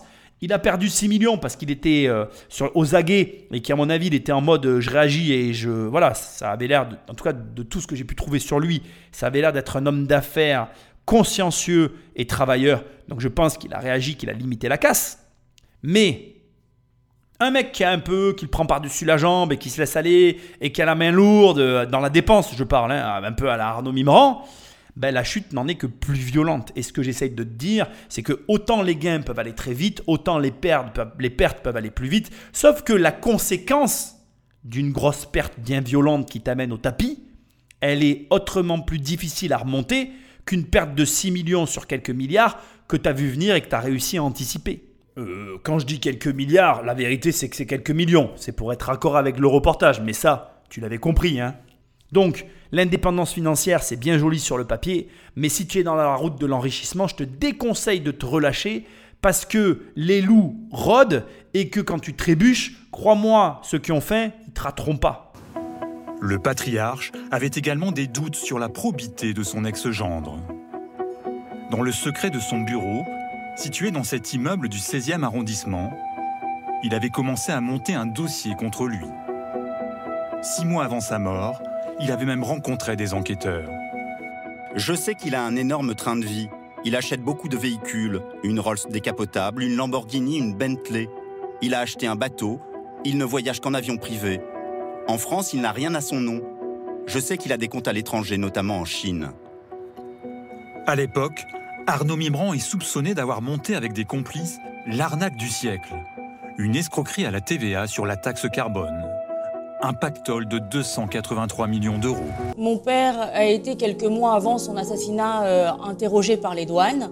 Mon père a été déposé, euh, a été entendu par les douanes en mars 2011. Voilà. Et je pense que c'est suite à cette déposition qu'il, euh, que certaines personnes auraient été fâché. Bon, alors bien sûr, je suis obligé un peu de te mettre des morceaux d'histoire que j'ai retirés précédemment dans l'épisode sur Arnaud Mimran, que je t'invite à écouter pour que tu comprennes quand même ce qui opposait Claude Drey et Arnaud Mimran. Il y a ce soupçon du dossier qui plane derrière l'affaire par rapport au meurtre et les suspicions fortes de la famille envers Arnaud Mimran.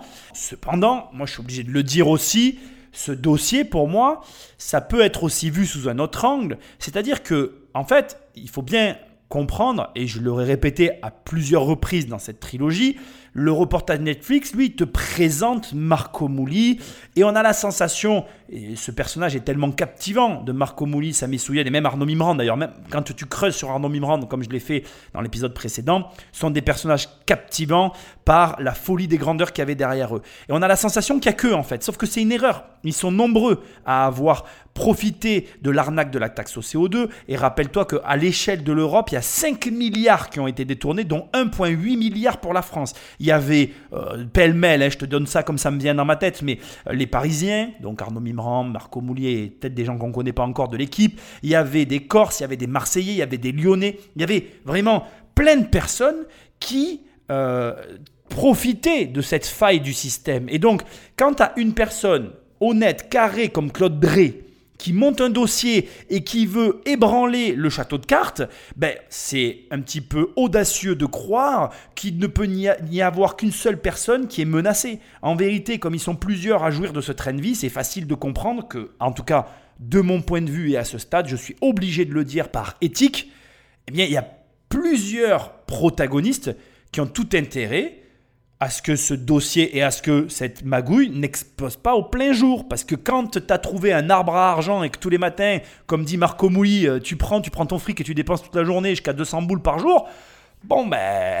Tout ce que tu veux, c'est que ça continue. Pour autant, je ne vais pas rentrer plus dans le débat. Alors j'ai trouvé pas mal d'informations. Le fait que Claude Drey apparemment euh, publiquement déclaré partout que Arnaud Mimran, euh, ben voilà, il était dans une arnaque, etc.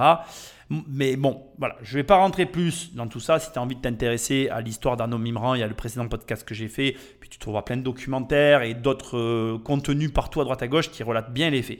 Ici, par contre, il y a un élément qui m'intéresse et dont j'ai envie qu'on parle parce que je trouve que c'est approprié et j'aimerais que ça t'amène à réfléchir. J'ai une question à te poser. J'ai une question, mais vraiment, et j'aimerais que tu y réfléchisses une seconde et même plus d'une seconde parce qu'il faut qu'on en parle.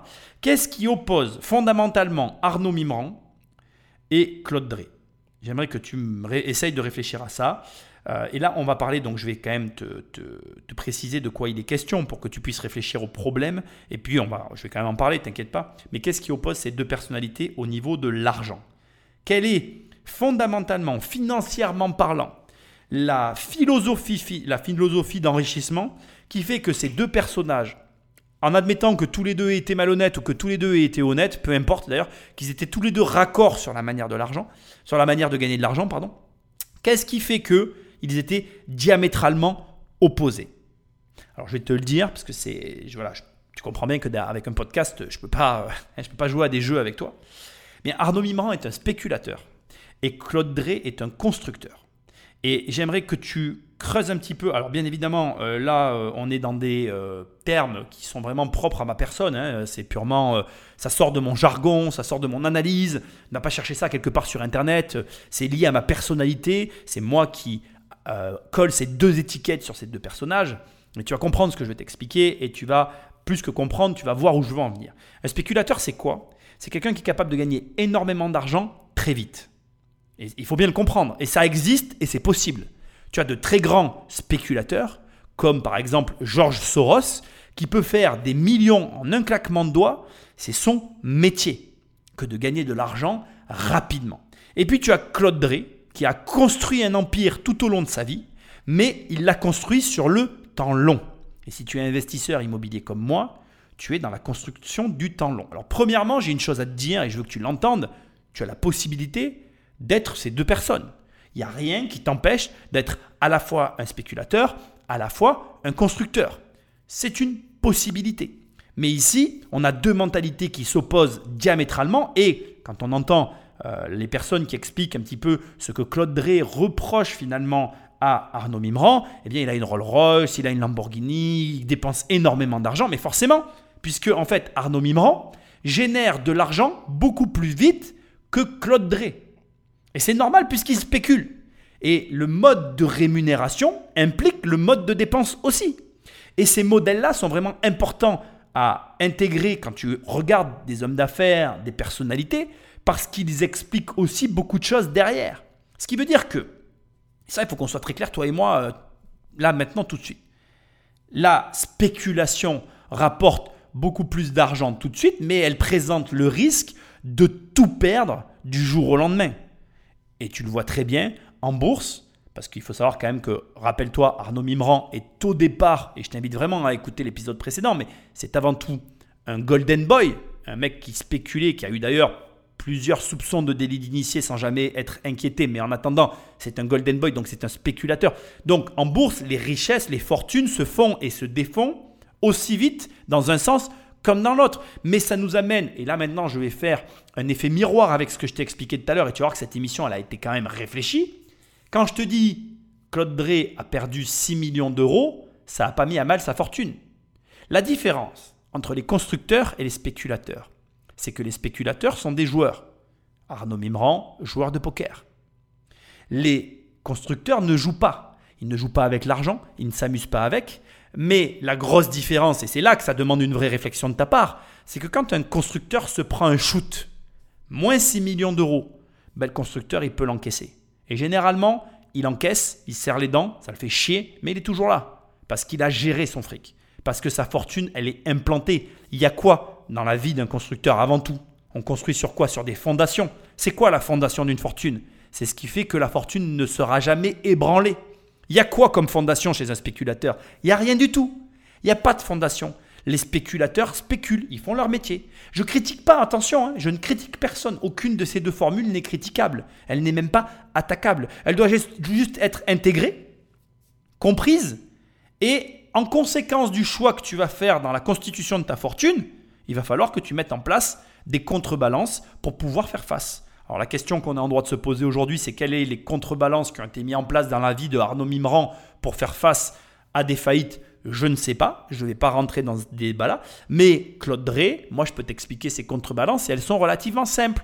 Claude Drey, il a de l'immobilier et il a de l'immobilier soldé. Et cet immobilier soldé, ça lui permet d'absorber les chocs et de voir venir, de faire face à des déconvenus, comme par exemple une petite déconvenue de 6 millions d'euros. Est-ce que toi tu peux employer ces termes dans ta, bouche? Est-ce que toi tu peux dire, tiens, si demain j'avais une, une petite déconvenue de 6 millions, je pourrais faire face? Je pense pas. La question maintenant que tu dois réellement ne plus jamais cesser de te poser, c'est comment un mec qui est né à Oran, qui avait 0 euros dans ses poches, a réussi à pouvoir se dire Ok, j'ai perdu 6 millions, mais je suis toujours là? Ça, c'est une vraie question. Ça, c'est un vrai personnage. Je te l'ai dit, le vrai riche de l'histoire, c'est Claude Drey. La vraie personne sur laquelle tu dois t'attarder et tu dois réfléchir au terme de tout ça, c'est Claude Drey. Le drame de tout ça, c'est que le seul qui mériterait les reportages, les honneurs et les explications, c'est le seul dont personne ne parle jamais. T'inquiète, tonton est là pour qu'on s'en règle le problème. Mais ça me dérange. Ça me dérange parce que c'est toujours pareil en fait. Et ça recommence, et ça recommence, et ça recommence. Ah ben oui, les spéculateurs sont plus fun, ils sont plus croustillants. Ils roulent en Lambeau, en Rolls-Royce, ils enchaînent les mannequins, ils trompent leurs meufs. C'est vraiment le, tout ce qu'on n'osera jamais faire en fait. Et donc on, est fasciné par ces personnages qui, quelque part, et je le comprends, attention, à un moment donné, Marco Mouli, il le dit aussi. Il dit Sami Souyed, bah finalement, euh, qu'est-ce qu'il aimait chez moi? C'est que j'étais tout ce qu'il pourrait jamais être. Mais celui qui a prêté 60 millions à Arnaud Mimran, c'est Sami Souyed. Celui qui a montré la vraie fortune à Arnaud Mimran, c'est Claude Drey. Donc la vérité, c'est que un moment donné, quand tu es confronté à des vrais constructeurs qui ont planté leur fondation profonde dans le sol et qui sont devenus des bulldozers qui peuvent amasser comme ça des grosses sommes d'argent et qui peuvent se prendre des strikes sur les flancs sans jamais bouger, ceux-là, crois-moi, ils méritent que tu t'attardes dessus et que tu essayes de comprendre le cheminement qui les a amenés. Et il est temps que je te rappelle, hein, comment il a commencé Claude Drey? Attends, petit coup de remember, parce que c'est important que vraiment tu oublies jamais. Il a acheté un hôtel, il l'a revendu, puis il en a acheté un autre. Il a acheté un hôtel, puis il l'a revendu, puis il en a acheté un autre. Ainsi de suite jusqu'à ce qu'il arrive au luxe ainsi de suite, jusqu'à ce qu'il ait les moyens de pouvoir se, payer des hôtels de luxe. À quel niveau tu te trouves, toi? Je te le dis, hein, c'est pas la peine que tu réfléchisses, t'es pas au niveau. Donc, je sais pas ce que tu as, mais pense à revendre. Allez, Patrick, envoie la suite.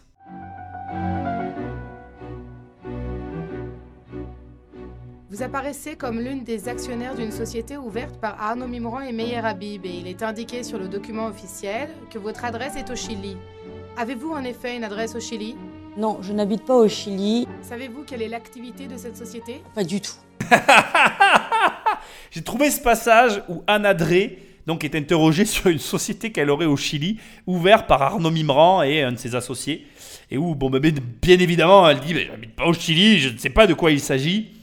J'ai mis ce passage pour conclure un petit peu. J'ai pas, je me suis pas étalé sur le meurtre de Claude Drey. Encore une fois, voilà, mon but était de, vexer personne. L'émission n'est pas terminée. Je t'ai réservé une petite surprise de fin dont j'ai envie qu'on discute. Un petit élément auquel, euh, voilà, t'as peut-être pas pensé et que je vais mettre sur la table juste pour clôturer quelque part cette trilogie inattendue. Et je voulais aussi te montrer au travers donc, de ce dernier passage que voilà, il y, y, a plusieurs manières de gagner de l'argent. Et bien évidemment, les deux grands mouvements, c'est honnêtement et malhonnêtement. C'est-à-dire tu peux gagner de l'argent honnêtement comme Claude Drey ou malhonnêtement comme Arnaud Mimran et les autres. voilà, il y, a, ces, deux grands, euh, ces deux grandes façons de faire. Mais indépendamment de ça, il y a une chose que je voudrais que tu retires de toute cette histoire et qui j'aimerais euh, s'éclaire dans ton cerveau quand je vais dire ces mots-là. J'aimerais que tu réalises l'énorme différence, l'énorme différence qu'il y a entre les entrepreneurs nationaux et les entrepreneurs internationaux. Mais, dans l'honnêteté comme dans la malhonnêteté la différence qu'il y a entre les personnes qui ont la capacité d'entreprendre à l'étranger, des personnes qui n'ont pas cette capacité ou qui ne s'en donnent pas les moyens. Parce que je voudrais quand même te préciser que tout le monde est capable aujourd'hui d'investir dans un autre pays. Hein. C'est qu'une question de volonté. Hein. C'est ce qu'on est en train de dire là. C'est ce, que, dont je suis en train de te parler ici. Donc de se dire j'achète dans un autre pays, c'est qu'une question de volonté. Mais si il y a un élément que toute cette histoire, en tout cas pour moi, c'est ce que ça a fait, donc je le partage avec toi. Mais s'il y a un élément que tu dois retenir et qui a, qui a été aussi, pour beaucoup, à mon humble avis, euh, contributeur de l'enrichissement éclair des membres de, ce gang, parce que comme tu l'as compris, il y a eu plusieurs gangs. Hein. Il y a les Corses qui, qui ont pris part à l'affaire, les Marseillais. Il y a plusieurs personnes en réalité qui ont pris part à l'arnaque de la taxe au CO2. Mais ce qui a contribué, entre autres pour moi et de mon analyse à leur enrichissement, c'est ce jeu de société à l'international ce grand micmac finalement aujourd'hui où tous les pays du monde essayent de s'accorder pour trouver des solutions, mais où on se rend compte que finalement seuls ceux qui maîtrisent le montage et qui le font tourner sont capables d'en comprendre les rouages. Et donc, ce qui veut dire que on parle de gens malhonnêtes, mais des gens honnêtes qui ont accès à ces montages-là et qui font fonctionner des sociétés à l'international bénéficient des mêmes effets de levier. Et j'aimerais vraiment que tu le retiennes parce que même si, donc sur une pointe d'humour, Anna Drey dit bien évidemment qu'elle n'est pas au courant de tout ça, il faut quand même comprendre que l'enrichissement de Claude Drey ne s'est pas fait qu'en France. Claude Drey était présent dans trois pays et il n'était pas présent en mode euh, j'ai acheté un petit appartement. Non, on parle de structures et de complexes immobiliers énormissimes. Donc ça veut dire que, et je veux que tu l'entendes, et pas que tu ne fasses que l'entendre, je veux que tu commences à y réfléchir. Tu dois, dans tes projets, inclure un investissement à l'étranger. Démerde-toi. Démerde-toi. Tous les grands de ce monde le font et ça n'est qu'une décision pour toi. Ça n'est qu'une décision que de se dire j'ouvre une structure à l'étranger. Si cette fille, Anna elle a aujourd'hui une société au Chili dont elle n'a jamais entendu parler, dont elle ne sait rien, mais qui a été ouverte en son nom par son ancien mari et un associé, ça veut dire qu'elle a une société au Chili en attendant.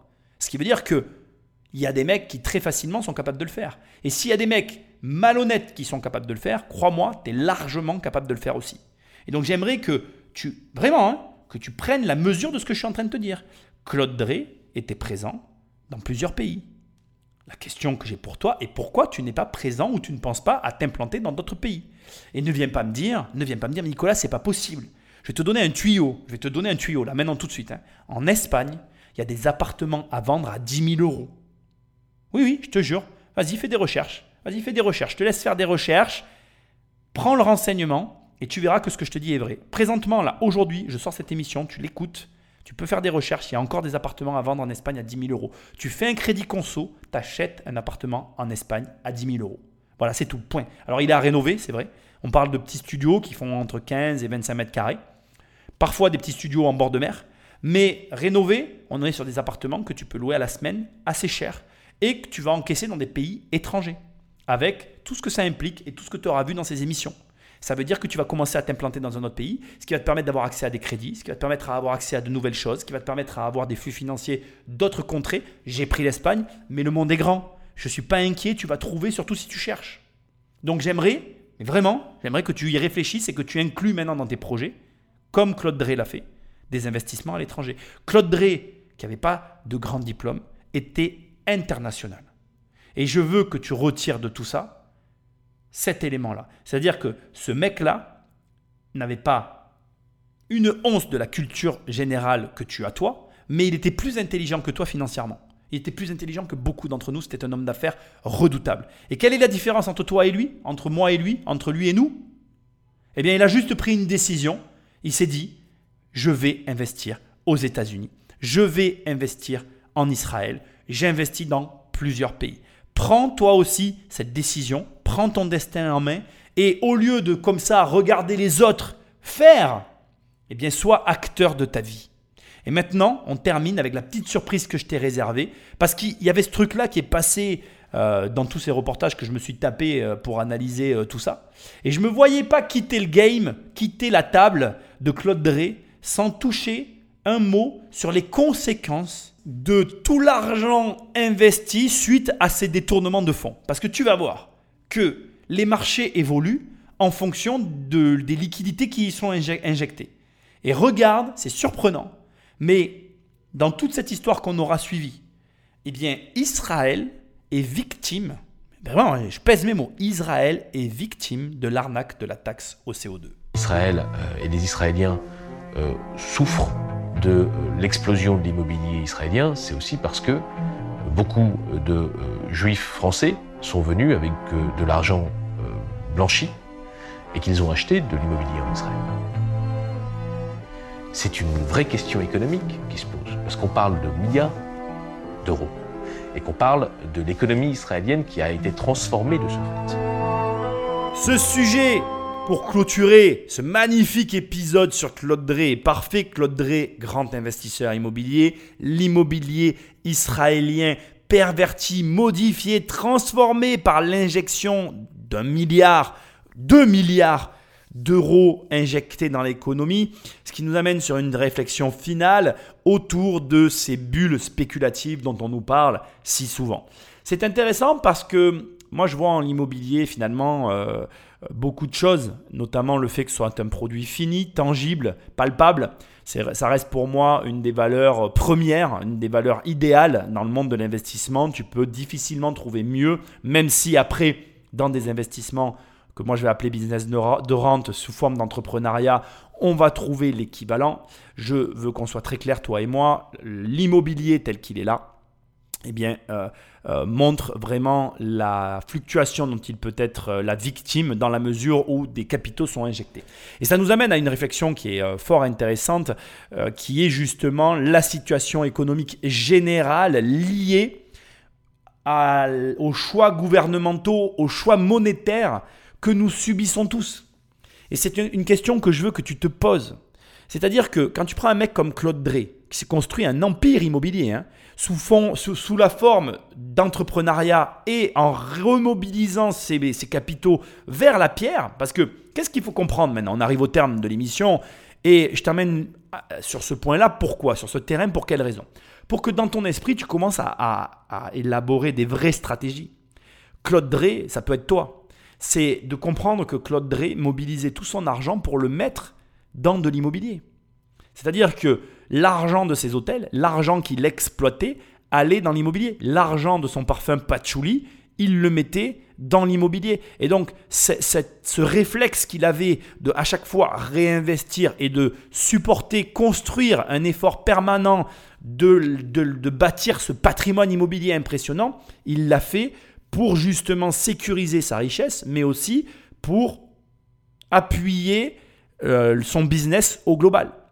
Et ici, on parle d'Israël qui finalement euh, subit complètement euh, cette affaire de taxe au carbone. Pourquoi? Parce que quand tu as des milliards d'euros qui sont injectés dans une économie au travers d'achats immobiliers, eh bien l'immobilier monte. Dubaï, c'est construit comme ça. Il faut savoir que moi, je me rappelle quand j'étais jeune, Dubaï a émergé et Dubaï était connu pour prendre l'argent même en liquide quand tu achetais l'immobilier. Et l'immobilier de Dubaï s'est construit de cette façon-là. Les Dubaïotes, au départ, pour attirer tout le monde, ils ont pris l'argent sans être regardant de d'où venait l'argent.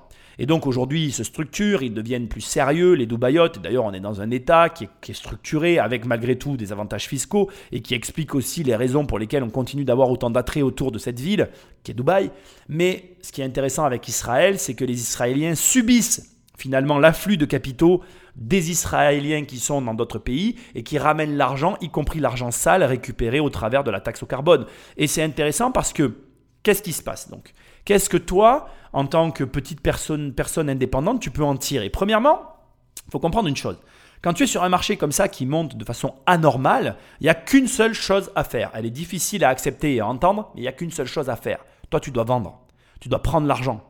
Tu dois prendre l'argent et chercher à reproduire le même schéma à ton échelle. C'est-à-dire que je m'explique. Si tu es sur un marché qui est saturé, qui est en train d'exploser, où les prix n'ont plus aucune cohérence avec la réalité, tu peux soit te plaindre, rester dans la ville, pester être propriétaire d'un appartement et te dire ouais mais je peux plus rien faire et tout, gna gna gna, c'est dégueulasse, les riches sont riches et les pauvres sont pauvres. Soit tu peux vendre, te barrer, aller dans un endroit où on n'est pas dans cette situation-là, où ton argent aura plus de valeur et reproduire le même schéma.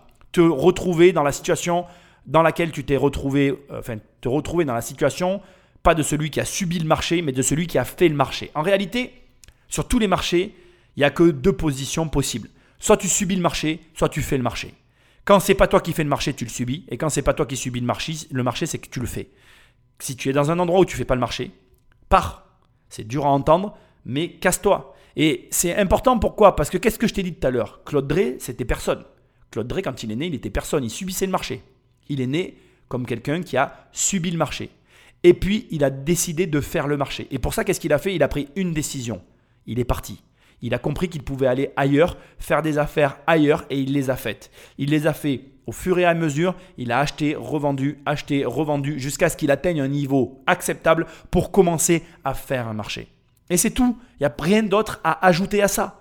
Soit tu comprends tout ce mécanisme et tu vois en fait finalement les conséquences et tu es pertinent dans ton analyse de ce qui se passe et de où tu te situes et du coup tu prends les décisions en conséquence, soit tu ne prends pas ces décisions, mais dans ces cas-là, tu la fermes, tu ne te plains pas et c'est comme ça. Tu as le droit d'être à un endroit et dire moi je veux passer ma vie ici, mais si tu subis le marché, tu l'acceptes, ça fait partie des règles. Il faudra pas venir te plaindre. Et puis tu as le droit aussi d'être à un endroit comme Claude Drey, d'être en France et de faire des affaires aux États-Unis. Putain, à ce stade, avec tous les podcasts que j'ai fait, tu auras vu des personnalités très différentes et je t'invite, d'ailleurs, juste pour faire écho un peu à la situation, à écouter le podcast que j'ai fait sur euh, Carlos Ghosn cet été, l'été dernier, qui est hyper révélateur. Carlos Ghosn, on peut penser ce qu'on veut de cette personnalité-là. C'est un mec qui faisait les allers-retours tous les 15 jours avec le Japon. Donc ça veut dire que tu peux vivre à un endroit, travailler à un autre et ne pas te trouver d'excuses. Donc dans tous les cas, tu dois être au clair sur qui tu es sur le marché où tu te trouves. Et si tu n'es pas du côté des faiseurs, eh ben, prends un avion et va, devenir un faiseur ailleurs et reviens quand tu seras un faiseur. Tu as le droit de vivre là où tu es, mais te plains pas si tu dois prendre l'avion tous les 15 jours. C'est tout. Ça fait partie du jeu, ça fait partie des règles. C'est une décision.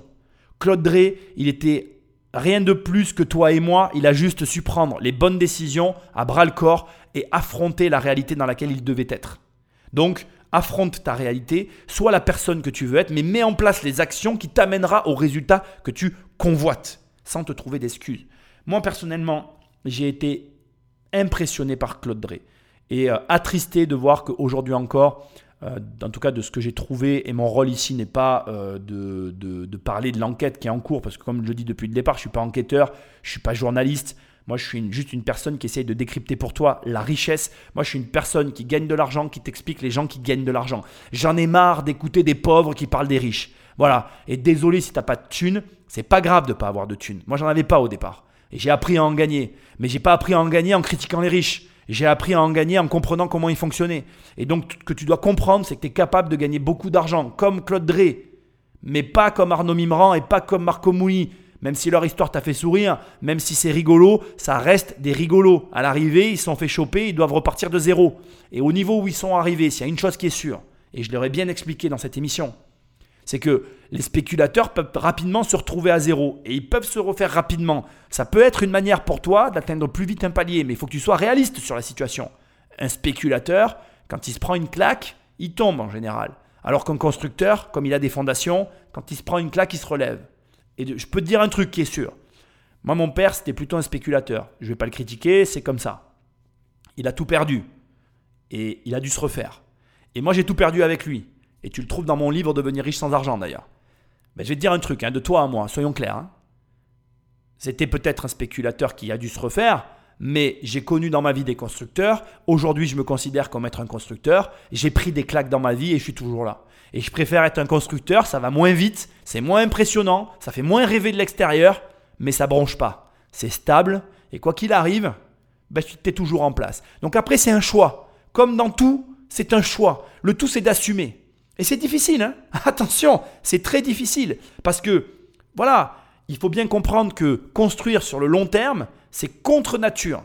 Pourquoi? Parce que toi, tu as envie d'avoir des plaisirs immédiats. Mais les plaisirs immédiats se font au détriment du futur. En gros, c'est très simple. Tout le monde tape sur Internet gagner de l'argent maintenant. Tout le monde veut être riche aujourd'hui. Sauf que pour être vraiment riche comme un constructeur, tu es riche pour demain. Et personne tape devenir riche demain, devenir riche dans le futur. En gros, ce que j'essaye de t'expliquer, c'est que pour être un constructeur, il faut agir pour demain, il faut agir pour le futur. Donc tu vas poser des actions dont tu récolteras les bénéfices que dans un futur plus ou moins proche. Plutôt éloigné parfois, ça va dépendre de tes actions. A l'inverse, si tu veux être riche maintenant, il faut être un spéculateur. Ça ne veut pas dire que tu ne peux pas faire les deux. Mais ça veut juste dire qu'à un moment donné, il faut quand même faire des fondations pour pouvoir commencer à spéculer. En tout cas, c'est mon opinion. Après, c'est à toi de voir. Claude Drey, pour moi, il avait tout compris. Ce que je veux que tu comprennes avec ce, dernier exemple, c'est que l'argent appelle l'argent et que donc quand tu mets de l'argent à un endroit, il se passe quelque chose. Les bulles spéculatives existent. Tu dois être au clair sur les situations de chacun des marchés, savoir qui tu es et ce que tu y fais. Et en fonction de tes positions, eh bien, agir dans un sens ou dans l'autre. Voilà, j'espère que tu auras aimé cette émission. Comme d'habitude, tu peux me retrouver sur mon site immobiliercompagnie.com dans l'onglet formation. Tu pourras travailler avec moi. Il n'y a qu'une formation. Tu cliques, tu cliques et on travaille ensemble. Dans l'onglet livres, tu vas retrouver tous mes livres comme Devenir riche sans argent. Je t'offre les 100 premières pages de ce livre d'ailleurs. Tu y vas et tu les télécharges. Sinon, eh bien, euh, dans l'onglet livres toujours, tu peux cliquer et recevoir le livre dans ta boîte aux lettres. Je te remercie d'être fidèle au poste. Laisse-moi un commentaire et des étoiles là où tu écoutes ce podcast. C'est ce qui m'aide le plus.